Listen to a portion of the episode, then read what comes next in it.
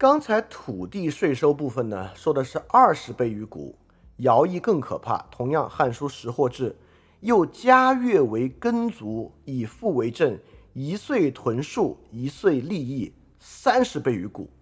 也就是说，田租口腹部分啊，比谷制呢多二十倍，劳动就是徭役部分呢，比谷多三十倍，这是一个更大的负担。那么到底是什么样的安排？一个自由民啊，一个自由的农民，每年要花多大功夫在徭役上？这个制度是怎么设计的？我们就来详细看一看。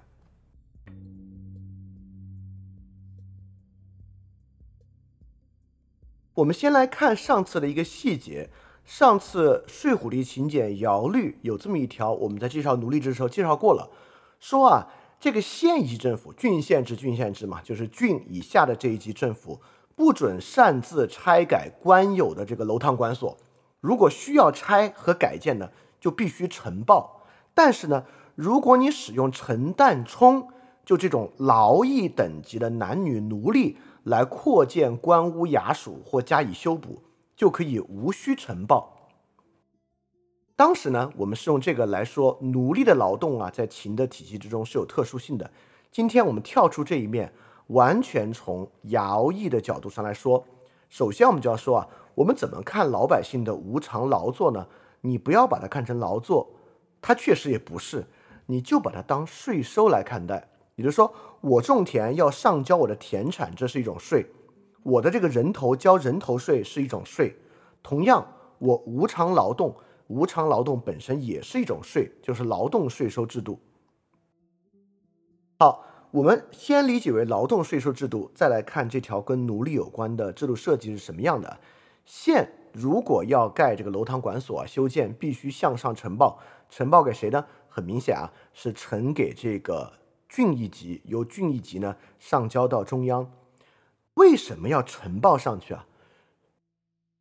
说明中央一级对于下面人的劳动力是有支配和有他自己的计划的。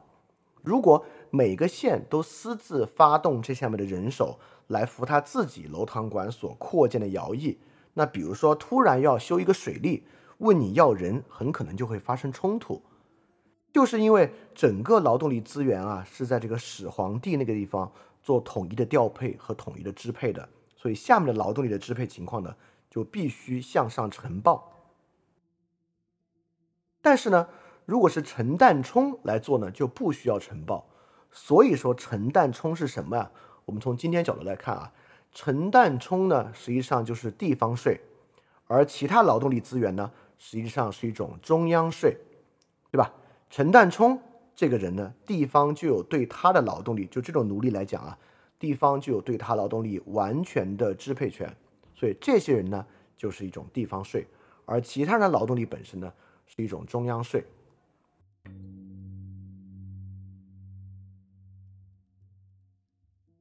劳动税是一种非常特别的税种，因为劳动税呢，就是一种没有报酬的工作。没有报酬的工作啊，本身真的是一个很特殊的工作。从我们今天的角度来讲，我们其实很难想象一个工作本身是没有报酬的。就算是我们之前的集体公社时期，如果大家听自己父母讲。或者看网上的信息，你也知道啊，当时是有这个公分制度的。虽然当时，呃，这个所有制财产权是公有制的，而且呢，种的全是集体的土地、集体的劳动，但依然有公分制度。而公分制度的存在，就成为了那个时候主要的激励制度，因为公分制度是可以换一些钱和一些商品的。所以当时改善性的商品、调料、肉类、布等等等等，与公分制度高度挂钩。对，即便是以前的集体公社时期啊，劳动呢也不是没有报酬的。包括今天啊，即使是处于监禁、监狱状态的人，劳动呢也有补贴。比如说最近啊，这个城市抗议，我们知道志愿者他虽然说是志愿者，但实际上他的劳动呢也是有补贴的。所以从我们今天角度来讲啊，我们真的很难想象有一种劳动呢是完全的非报酬性质的。你看。其实田赋、口赋也是这样。口赋呢，就是说我一年的劳作，我需要为我的存在交一笔钱；田赋呢，从我的劳动里面拿一部分出来交交售。那我们现在也是一样，对吧？我们今天交所得税啊，我们今天交营业税啊，我们在消费过程中交消费税啊，就是说我的行为的一部分啊要被呃政府拿走，这是税收嘛。但这个呢，我们今天能够理解啊，这整个社会是这样运转的，因为政府本身呢，它需要提供公共提供公共服务，进行公共管理，这本身是需要花成本，是正常的。但我们反过来必须想啊，劳动税呢，其实是一种终极的税种，就是非报酬性质的劳动税是终极税。我们看秦代就能明白，劳动税的尽头呢，就是奴隶制。对吧？也就是说，如果我们想象一个人他的所有劳动要被他的劳动所得要被别人全部拿走，那么他就是奴隶制。我们上次讲到的陈旦冲、立臣妾这些人呢，他们呢就是终身付劳动税，他们就是奴隶；而普通的人呢，就是他们的劳动呢付部分的劳动税。徭役制度啊。在秦朝是不能拿钱去抵的，但是很快到东汉的时候，这个劳动税就可以某种程度上拿钱抵。到明末呢，劳动税就可以全部拿钱去抵。所以我们就可以说，在中国的历史上，在中国历史最大规模的税制上，有一条主要的线索，就是徭役与徭役制度的货币化。徭役制度的货币化是什么意思呢？就说这个社会当然需要人来做这些公共工程，比如说秦朝要修个水利，我们今天也要修水利啊；秦朝要修路，我们今天也要修路啊，对吧？那那个时候要修路呢，我们就让人白白的来修；那今天要修路呢，我们就靠交钱，然后让那些人赚钱来修。所以说，虽然啊，最后都是修了路，而且我们也都可以说。修这个路呢，是我们出的成本来修的。我们说这条高速公路究其根本是我们所有人税收修的，话完全可以这么讲。但是用货币化的方式来承担这部分的负担，和你自己要去亲自修那条路，感觉是非常非常不同的。哎，但我们反过来想另外一个问题啊，实际上在很多农村里面，农村修一条路，村民呢也会集体一起上去修。修一条给我们村使用的路和修一条远方的路，我相信感觉是很不同、很不同的。而在一个完全分封制的情况之下，我们可以想象，对于农村来讲啊，不管是水利啊、道路啊、开垦啊、垦荒啊，很多劳作啊都是由村民自组织来完成的。但是立山林啊、植道呀、阿房宫啊这些就不能想象了啊。所以说，徭役制。与徭役制的货币化，这个在中国历史之上一直是一个很重要的线索。而徭役与徭役的货币化，其实还有另外一个很重要的主线，就是税收主要来源于商业税，还是税收主要来源于农业税，是实物税收还是货币税收的问题。之前啊，我们讲这个波斯帝国阿契美尼德王朝，我们就讲过啊。这个阿契美尼德王朝的行省制度，哎，有一个比较特殊的，就是他们啊，虽然这个王朝和帝国形成的时间比秦代还早，但是呢，他们的税收啊，各个行省包税包上来的税收呢，主要以货币税收为主，哎，这个呢，就与秦是一个相当不同的形式。到下一期我们会我会尝试来做一个对比，就是以货币税收为主的。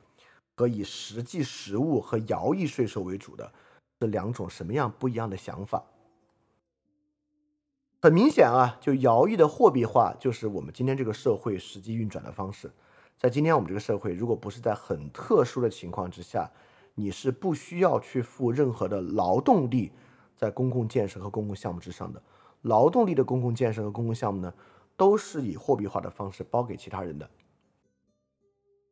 所以说。就因此，很多人说秦代呢实际上是奴隶制，这一点呢不是没有道理的。从这个陈旦冲、历臣妾角度来讲啊，秦就是奴隶制；从普通秦朝的农民来讲啊，这种劳役制度呢，其实就是徭役制度啊，就是一种半奴隶制的制度，一种全民的奴隶制。来看看啊，他们需要付一些什么样的徭役。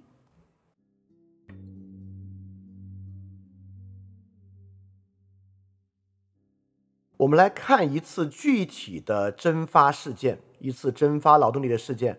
这个来自于里耶秦简，就是洞庭郡下面这个里耶秦简的主角啊，千陵县要协助洞庭郡向周围的其他郡运送军事物资予以平叛的这么一个故事。因此呢，要向他们那边啊运送一批军事物资，包括巴郡啊、南郡啊、苍梧郡啊这些地方。好，反正现在呢，这个县这个县城啊，就有了这么一个劳动要付。这个劳动呢，就是要运送一批兵器和军事物资到周围的地方去。然后呢，上面就说啊，我们呢现在需要劳动力，这劳动力怎么来呢？这么来啊，必先西行，乘乘卒，立臣妾，陈旦冲，鬼星，白灿，居费孰在？司寇引官见根县者田实不欲心前手。你听了上一期就知道啊，里面有很多呢都是我们熟悉的词汇。这个呢就是说我们调配什么样的人来完成这个输送兵器的行为是这么说的。调遣顺序这么讲的：首先呢，乘城卒，乘城卒呢就是现在负责防守的一些职业军人。乘城嘛，乘城就是在城城墙之上去运作的这些人，那优先呢让这些军人去运送这批兵器，那肯定是不够的。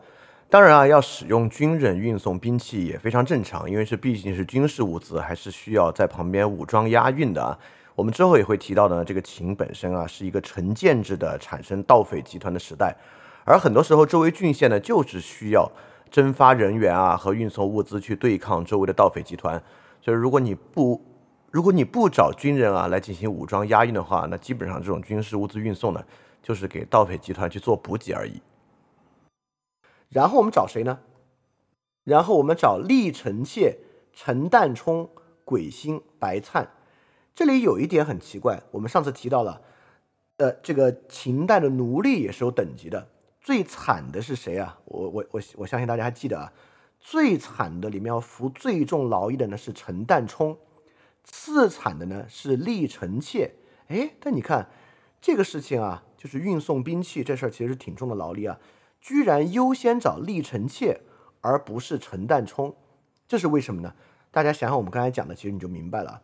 很明显，陈旦冲呢是地方税，厉臣妾呢就是这个奴隶制啊，其实还分地方奴和国家奴。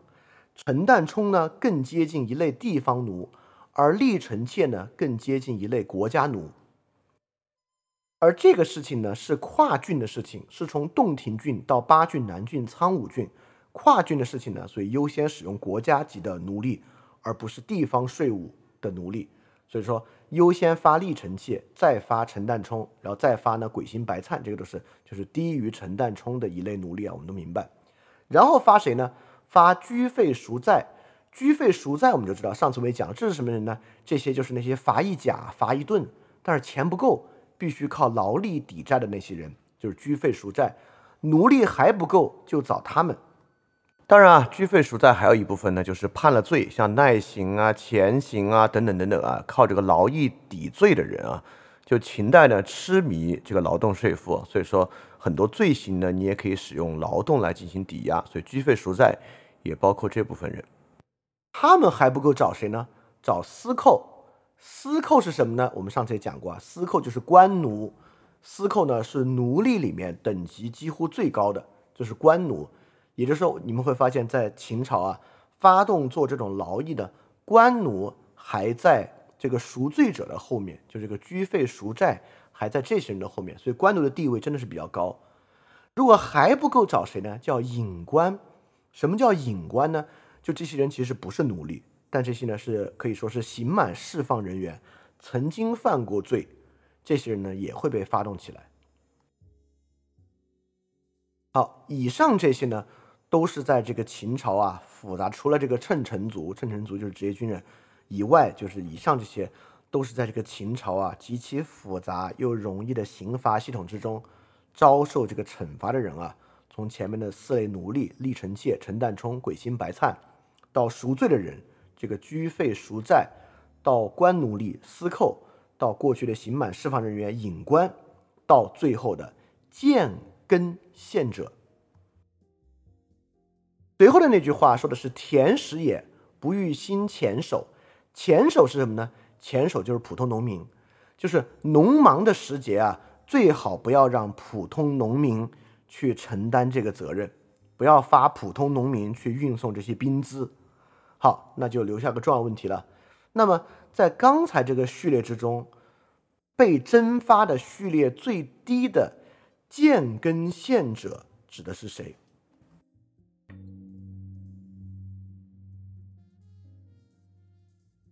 刚才董仲舒那个地方有一句话啊，就说又加根加越为根族，那个根呢就是这个根，这个是秦代的这个徭役制度里面一个非常重要的叫根役制度。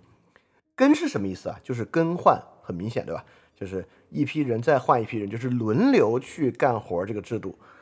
我们之前讲到秦的二十等爵制啊，有一个第四级，第四级呢叫不根，很明显这个不根呢就是说这些人啊，由于你是第四等爵。你呢就可以免除更役，免除更役啊就很厉害了。这个不更呢已经是普通人能够达到的爵位上限啊，很少有人能够升到不更的，因为不更往上就是大夫，就他既要有军功，又要有这个行政职位，才可以往上升到大夫了。按照秦的说法，达到这个不更好像挺简单的，杀四个人嘛，四个人头到不更。但大家可以想一想。这个杀四个人头有没有那么简单？首先啊，秦最开始打仗有几仗是要杀掉很多人的，比如说两场打赵国的仗，我们之前讲长平之战和上次讲到的一场战役，这两场战役呢都会杀数十万人。但是虽然要杀这么多人，但秦国的兵士更多啊。秦国这么多兵士，就算一个人一一人分一个人头都不够大家分，那么。再加上一扫六合之后，其实战争数量减少，战争数量减少呢，你能砍的头呢也就变少了。所以说，能够在战场上砍四个头的人啊，其实是不多的。尤其在和平时期啊，要升上第四等爵不跟，难度就更大了。所以绝大多数人呢，都是每年要去服这个更役的。更役呢，就是这个秦朝徭役，就是强制劳动制度里面非常重要的一个。那关键就在这个一年要更几次了。很多学者啊，看到一些其他的文本，认为呢是一年更一次，一次呢一个月。如果一年更一次，一次一个月，你想想还好啊。一年十二个月，就只有一个月要为国家强制干一个月的劳动。好像呢也还行，但实际上的结果啊，绝对不止这一个月啊。这个中间的论证过程有很多考据啊，考据部分我在这里就不细说。陈伟老师有一篇文章啊，叫做《简读资料所见西汉前期的足根》，那这里面考据的非常清楚，我就说这个结果吧。一年要去干几个月呢？取决于根数，这个根数呢，在各地是不同的。啊，有七根、九根，最普遍的呢是三根和四根。三根、四根呢，并不是说一年去更三次和更四次，它其实呢是说把人啊分成几个轮替。三根呢，就是把人分成三个批次，那自然呢就是三个月一次轮换，每年啊要轮到四次。四根呢，就是把所有人啊分成四个批次，那分成四个批次呢，每人每年就要轮三次。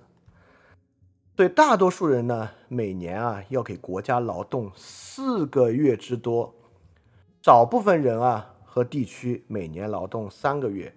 为什么人和地区呢？什么人可以少劳动一次呢？哎，会有一些条件。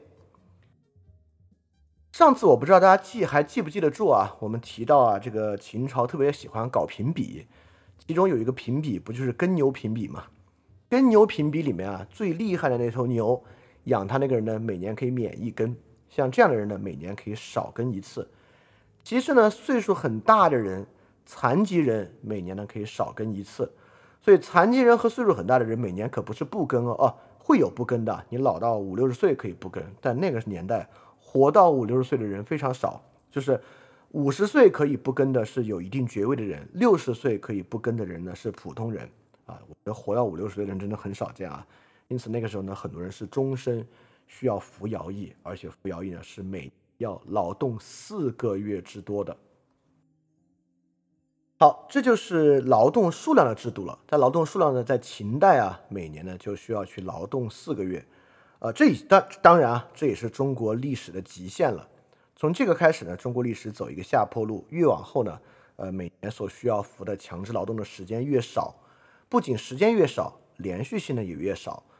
秦代这里啊，都是一个月一个月来啊。之后呢，比如说很多朝代呢，每年每个人要服满够一个月的徭役。但是呢，可以拆开，比如这干两天，那边干三天，凑起来凑一个月就行啊。但秦代不是啊。好，每年要干四个月，这四个月具体要干一些什么呢？就可以分成两种，一种叫徭，一种叫戍，就是徭役与戍役啊，其实就是重体力劳动与屯守。戍役呢，就是驻守当兵，不管是守王城还是守边疆，就是当士兵。徭呢，就是重体力劳动。这里面重体力劳动呢，又分为内徭与外徭。这个内徭、外徭有什么区别呢？内徭啊，就是说你在哪个乡，在哪个郡，就在本乡本郡服的徭役；外徭呢，就是去外面服的徭役。比如说啊，你在洞庭郡征发去修长城，那就是超级外徭，就远的没边儿了。你现在的内徭呢，当然就是在你本乡本郡做的徭役。好，所以说呢，在这个本地做的体力和军事劳动啊，就是刚才我们讲的这个建根。所以说刚才那句话，我们现在呢，从洞庭郡要发一批兵器发到巴郡、南郡和苍梧郡。那么这个建根者呢，就是如果上面这些奴隶都用完了还不够呢，现在谁是建根者，我们就让他去送这个兵器。这个呢，其实就是一次。呃，也算是外摇了，因为这不是我说错了，这还这个建根者还真不是内摇，因为这些人啊是要去到外郡的，所以这个呢其实是一次外摇。那典型建根在内摇做的体力劳动呢，就是包括因为比如说本地的水利啊、本地的城墙啊、城垣啊要修啊，都是这些人来修。你可能会觉得奇怪啊，这么大的数量规模要去修城、修城墙。秦汉时期，中国有多少城来给他们修啊？哎，一会儿讲到第二部分，我们就知道啊，当时有多少城需要修，绝对是超过大家想象力的上限的一件事情。当然，就因为有这么多城，这些城呢本身也需要住房。你可能会想啊，在内陆的一个城防谁呀？哎，防山贼流寇，也防起义。啊，秦的时候呢，山贼流寇和起义数量非常庞大，小起义啊在各地不断。这次运送兵器就是要去啊反一些边疆地区的企业，边疆去边地太容易起义了，流寇数量也很多。一会儿我们说到流寇数量为什么这么多啊？我们看乡里管理制度就知道啊，就是讲的批量性的在生产流寇的一个制度。好，一些外徭呢，就是利益与外徭，就是外地的体力劳动，修水利、修河道。修宫殿最典型，我们知道骊山陵、长城、阿房宫、灵渠等等等等啊，这些都是要征发数十万徭役的劳动。那么，当然这些征发的人啊，不都是徭役，很多呢，也就是刑徒，也就是奴隶。这些东西很多是奴隶修的，但是这么大的数量啊，很多时候奴隶是不够的，也需要征发一些徭役，就是普通农民也要参与到这样的大型工程之中去。那么在外地呢，也有很多军事的职务，屯戍职务。屯戍职务呢，又分为就是戍边和转运粮草兵器。大家都知道，有这军事领域有句话，就这个外行看兵器，内行主要是要看后勤。因为战争啊，尤其是持续战争啊，主要是这个后勤构成的。比如说俄罗斯打乌克兰打得这么糟糕，很大程度上就是后勤跟不上。那么秦也一样，北击匈奴，南击百越，整个这个过程中啊，内秦所需要的粮草数量是非常庞大的。所以说，为什么需要这么多人征发徭役？就是你这么打，你可以想象，几乎你可以算啊，每一个前线士兵应该需要四到五个人去供应他的粮食。为什么需要这么多人供应他的粮食呢？上期我们也讲到了，就是因为你可以想象，你从洞庭郡运粮食运到北部的边关。运粮的这个人他自己一路要吃多少粮食啊？他在路上吃的粮食会远远大于他可以运送的粮食。但是在前工业化时代就是这样的，这个没办法。所以说，其实需要大量的人转运粮草。但秦朝比较鸡贼啊，上次我们也听到过了啊，你转运粮食这种事儿，你自己要吃什么粮食对吧？这个粮食自带，你要自己没有那么多粮食了，你就问官府借，借了还不上呢，哎，那对不起，你要是真借了还不上，你自己呢就变成这个居费赎债，就要再去做很多劳动来还上这些粮食。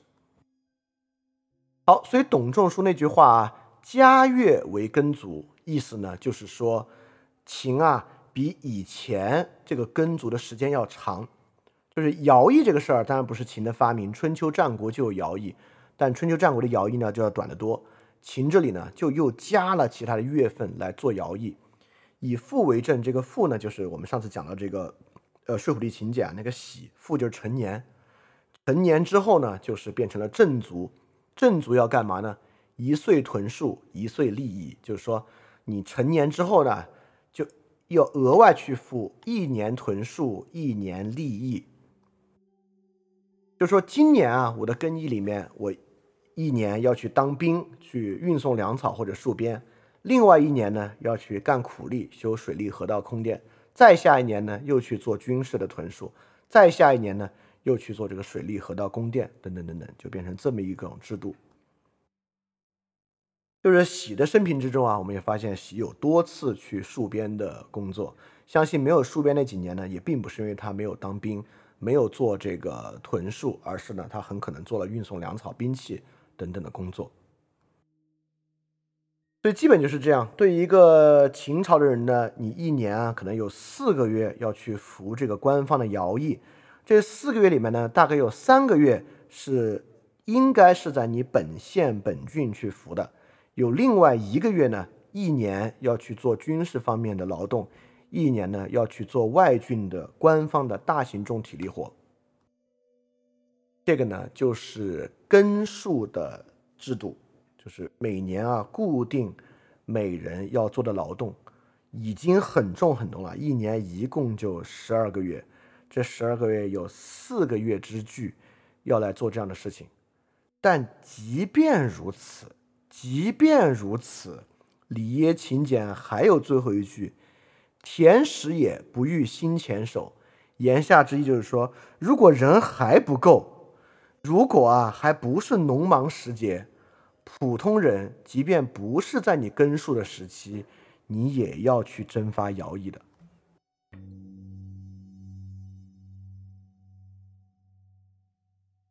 因此，在已然重到这个程度上的劳动税的基础之上，你依然有可能要被征发更重的徭役，因为有很多特殊情况，比如说我们这里讲到的，就短时间需要很大劳动力运送兵器，你可能会转运兵器，像李业勤今天讲的。还有呢，我们也可以讲一下，有些工程啊，比如说修运河啊、长城这种啊，工期非常长，这么长的工期啊，一个月一换，一个月一换的话，这东西就修不完了。汉成帝时期啊，就修这个运河，足至河者外遥六月，就这些人蒸发出去，不是一个月一个月的，一次就要在那边工作够六个月，把那个运河修完。当然还有突如其来的巨大工程，比如秦二世，这《史记》里面讲的，秦二世极易发徭至阿房宫，而这批人啊，还就是之前修阿房宫，赶上了秦始皇逝世。突然停工阿房宫，急调去修骊山陵，七十万人。骊山陵修完了，秦二世又调了很多人，急忙回来要把阿房宫修完。所以可见，在阿房宫、骊山陵这周期之间，征发的徭役数量有多庞大。所以在这些特殊的时期，都有可能会征发普通人，即使不在建耕周期内，也需要去服徭役。甚至呢，你服的徭役也不是以以一个月为单位了，而变成以六个月甚至更长的时间为单位。当然啊，同样像我刚才所说，这些征发之中有很多也不是普通农民，也是刑徒，就是征发奴隶去修的。但普通人呢，也经常会牵扯其中。当然啊，这种征发是不是可以抵消其他的更役呢？就比如说在汉成帝时期，如果你去修这个运河六个月，那是不是明年的这个徭役我就不用服了？汉代是有这个徭役数量抵扣制度的，秦代有没有？至少我现在在我当然，其实我对于秦简绝对不能说熟，比起那些真正研究秦代的老师，他们其实更熟。但是其实我也搜了很多论文啊，我还真没搜到秦代有这个徭役抵扣的制度。但汉的时候是真的有了，就比如你今年干了六个月，如果你生活在那种一年要干三个月的地方呢，那明年你就可以不干了。但不管怎么说，这也是一个非常非常繁重的一个事情啊！而且不仅繁重，我们也知道啊，古代的时候干这种重体力劳动，死亡率、伤残率是很高很高的。好，听到这里啊，你看我们有一年四个月或者一年三个月的更役制度。这一遇到这个重点大型工程啊，或者遇到紧急时期，还要紧急征发徭役，你听这些你都觉得够重了吧？对不起，还没完呢。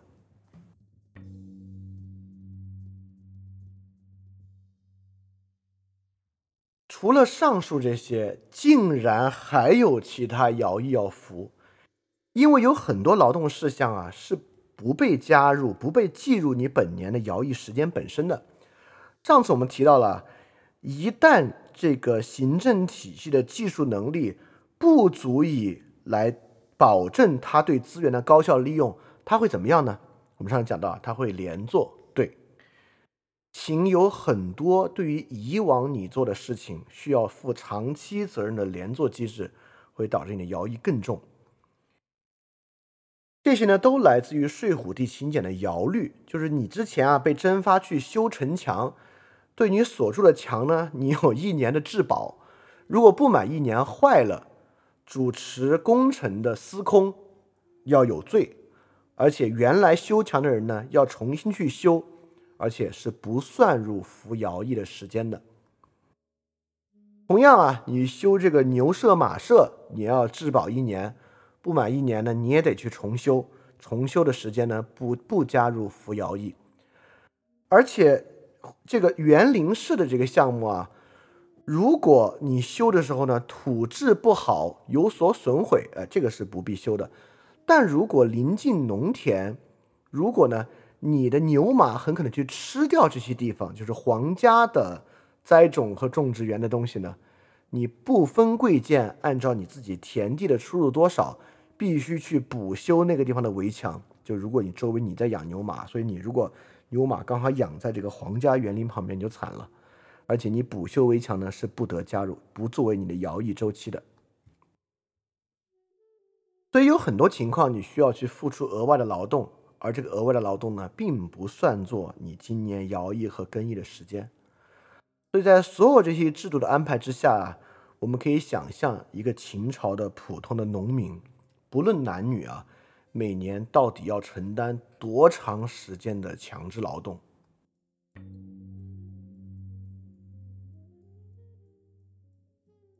所以我们来看这个劳动税负制度啊，甚至可以直接说奴隶制。奴隶制，这个奴隶制呢，也是分这个中央税和地方税的。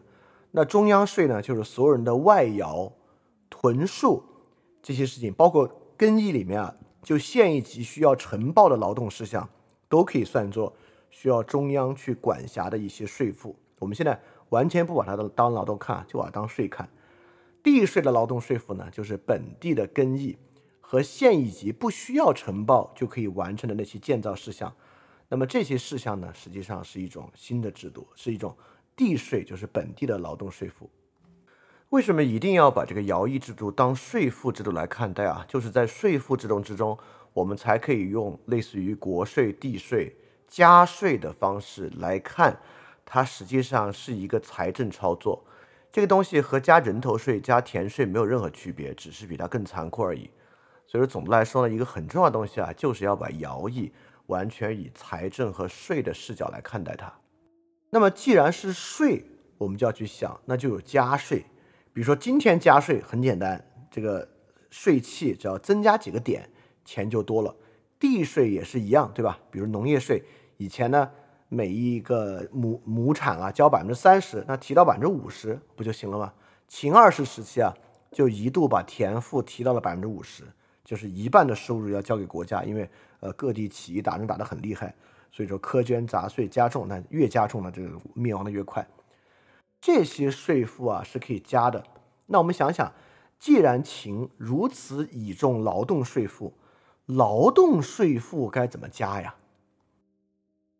比如说，劳动税负能够再加吗？比如过去一个人啊，一年要干四个月，我们让他干七个月、八个月，能不能加？其实不能加。为什么不能加呢？四个月几乎是上限。哎，你说这四个月什么是上限呢？其实情况是这样的，我们刚才说这四个月里面有一个月是要要么是外摇，要么呢是屯戍，就是说有一个月你是一定会离开你本地的郡县去干一些国家级的工程的。可想而知，去干国家级的工程就有路程。我们也可以想象，在秦代啊。你去到远方服徭役，在路上的时间啊，那可不是坐高铁、坐飞机，这个时间是很长的。而且啊，按照秦代本身的精打细算和效率程度，这个路途时间是绝对不会算到徭役之中的。因为如果要算的话，你要一个月时间服外徭，从洞庭郡去修长城，估计还没走到就就已经结束了，就走到一半就可以打道回府了。所以途中时间呢是不算的。所以说，服一次外摇啊，可不是出去一个月哦，服一次外摇出去的时间很可能起码是三个月，就是有一个月是在那边真正干重体力劳动，有一个月是去，一个月是回来，再加上在本地服的三次更摇，一年啊，为了这四个月的服徭役时间，实际上你花出去不能够劳作的时间已经长达六个月了。加上农业本身有农时，所以说一年服四次，几乎已经是劳动税负的上限。所以在秦这个情况之下啊，靠增加更替轮次来增加劳动税负的时间是几乎不太可能。哎，所以如果这个情况之下要增加劳动税负该怎么样呢？那个唯一的方法简单而残酷，只要把这个人变成奴隶。他就可以一年十二个月来服徭役了。所以说，增加人们服徭役的时间啊，在秦已经炸到极点了。要再炸他的方法，就是把它变成奴隶了。所以，变成奴隶呢，就成为了秦代加税的方式。我们今天加税呢，是提高百分比；秦代加税的方式呢，就是把人变成奴隶。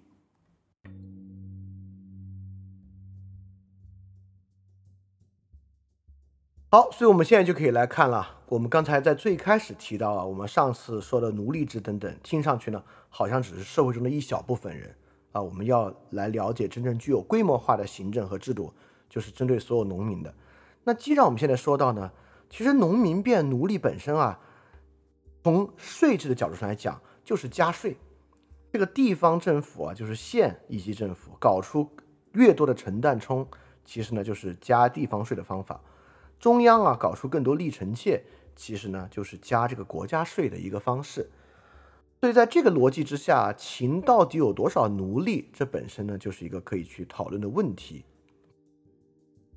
所幸呢，从里耶秦简之中，我们也能看到数据啊。我们就以里耶秦简这个千陵县为例，千陵县的奴隶数量有多少呢？在里耶秦简之中有一个时期的数据，就是始皇八年的时候。千陵县在年末到底有多少奴隶？死了多少人？新来多少人？这个具体的计算我这里不给大家说啊，我给大家说说这个结论。也就是说，在这个始皇八年，呃，不，不是八年，是始皇帝二十八年左右的周期，千陵县一共有多少奴隶呢？都是立臣妾啊，大概有三百人左右的奴隶。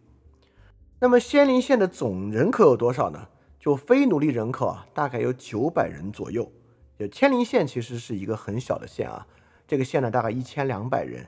这一千两百人呢，三百个奴隶，九百个非奴隶，奴隶几乎已经占了县总人数的百分之二十五。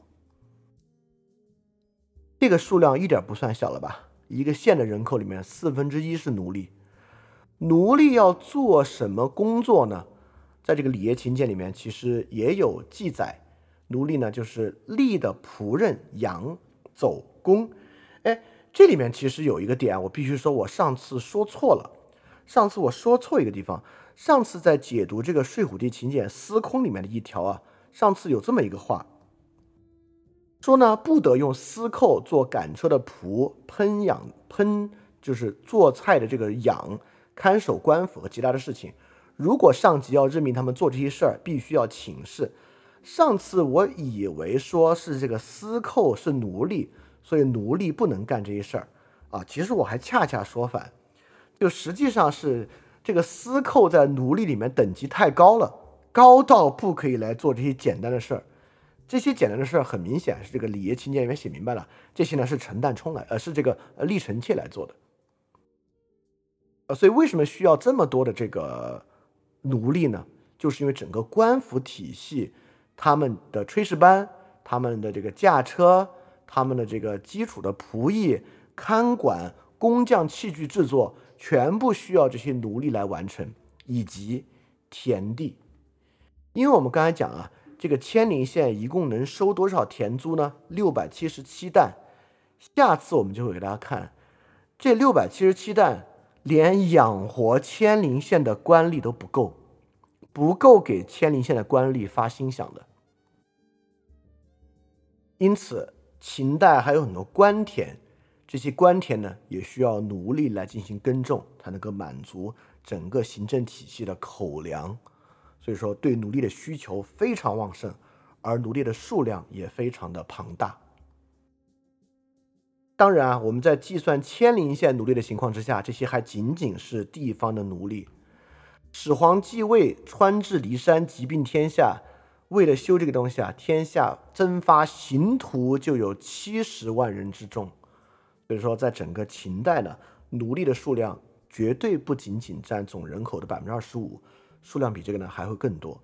而我们在这里说的所有的呢，都还是官奴。我们上次提到呢，秦代还有私奴，私奴有多少数量呢？啊，这还又是一个数量。所以说，在这个情况之下，很多人说秦真的是奴隶制社会。总的来说呢，还是有一定道理的。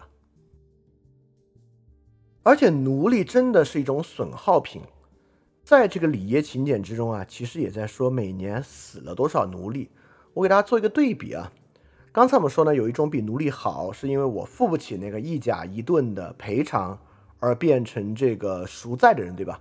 赎债的人呢，千陵县有一年一共有三十八个人，一年呢。死了一个人，这个死亡率呢是一比三十八，是个很小的数量。但是历臣妾每年的死亡数量呢是百分之十八，所以说历臣妾每年要死百分之十八，而赎债的人呢只是百分之二，所以奴隶呢是非奴隶死亡率的九倍。可见这个历臣妾不管是工作条件，还是工作环境，还是工作量，应该都是很可怕的。所以说秦代呢不存在有些人为了这个秦本身去。也不是给他洗地吧，就是可能要做一些辩驳，就是说秦代的奴隶制跟我们想说的奴隶制不一样。秦代的奴隶制呢，只是人身依附关系和没有财产权，实际上呢，他在官府工作跟普通人差不多。啊，我们在这里就能看到，不，他跟普通人不一样。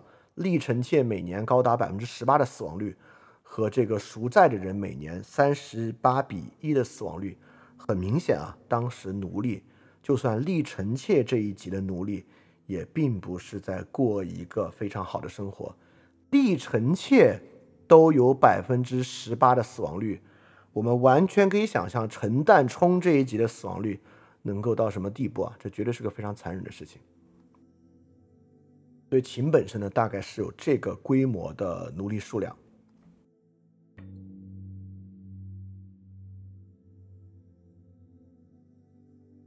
所以说，从这个我们可以反过来理解秦制，尤其是上一期，我们从《睡虎地秦简》里面看到的奴隶条款。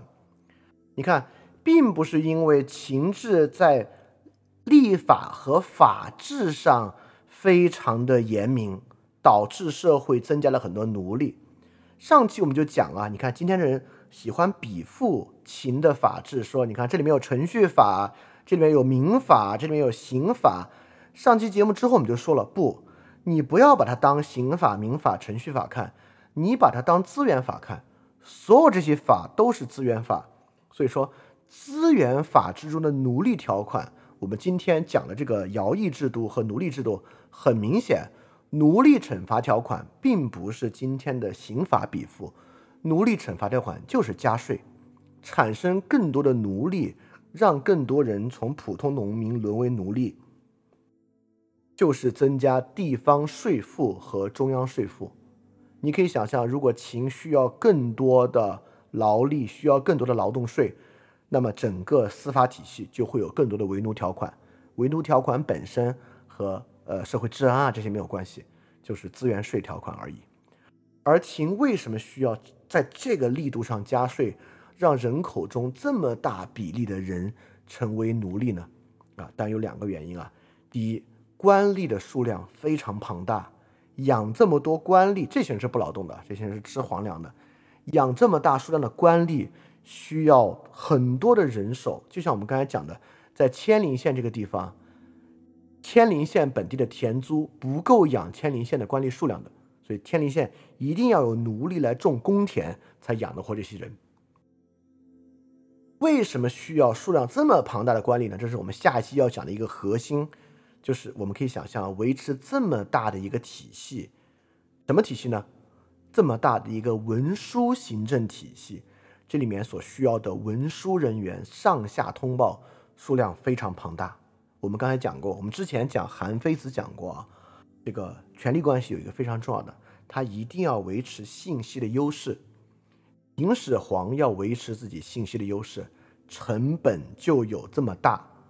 大到需要征发奴隶才养得活这个官吏体系的地步，所以这就是我在节目最开始说啊，很多对于社会缺乏了解的科学主义者，或者甚至都不是科学主义者，就是喜欢意淫的人，去想象一个什么能源高效利用的社会，它本身需要良好的一统秩序。这就像我们回想拉普拉斯小妖一样啊，这个系统秩序本身成本是很高很高的。所以第一部分呢，要维持这么大的官吏数量是需要加税的。第二个需要加税的点啊，就是像始皇帝嘛，好大喜功，又要打仗，又要建立自己的陵园，又要发动很大的大型工程，那整个国家税的部分呢，就会变得很庞大。国家税的部分很庞大呢，就需要加税。好，这本身够残酷了，但我们必须回头想一个问题啊，我们现在说的。是在秦这么一个两千多年前的政治实体之中，在全境范围内，上百人的轮替调动，就是每年啊，你这个月那个月，是怎么可能的？